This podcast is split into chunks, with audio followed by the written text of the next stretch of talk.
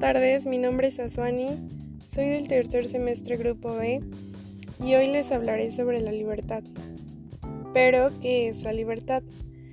La libertad es la facultad o capacidad del ser humano de actuar según sus valores. Como muchos sabemos, todos los seres humanos tenemos muchos derechos y uno de ellos, que es uno de los más importantes, es el ser libres. Libertad es también el estado o la condición en el que se encuentra un individuo que no está en condición de prisionero, coaccionado o sometido a lo que otra persona le ordene.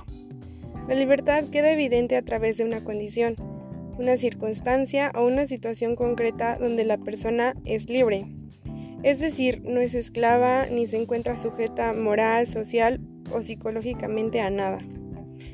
Ciertas teorías sostienen que somos sujetos sujetados, y que como tales dicha libertad no existe. La diferencia radica en entender el término libertad como la carencia de amarres físicos, privación de libertad, encarcelamiento, etc.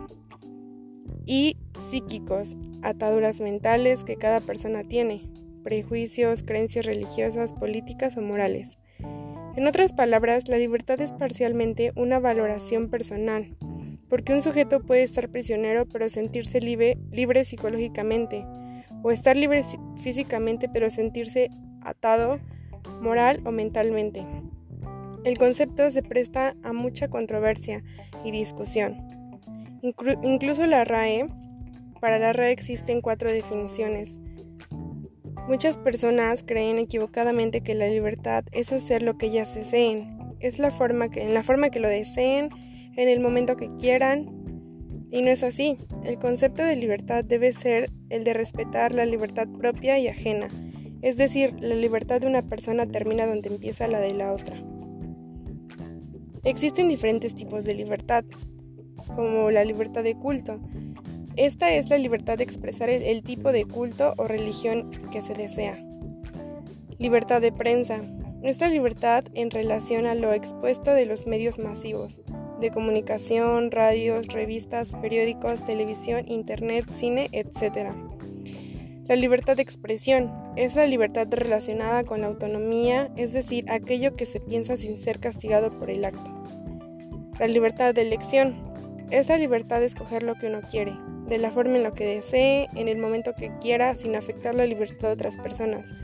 Por ejemplo, la libertad de elección sexual o de expresión. Todas esas libertades se deben respetar siempre y cuando no se atente contra la libertad de otra persona al ejercerlas. Un ejemplo claro que fue muy importante fue el movimiento de la liberación de las mujeres.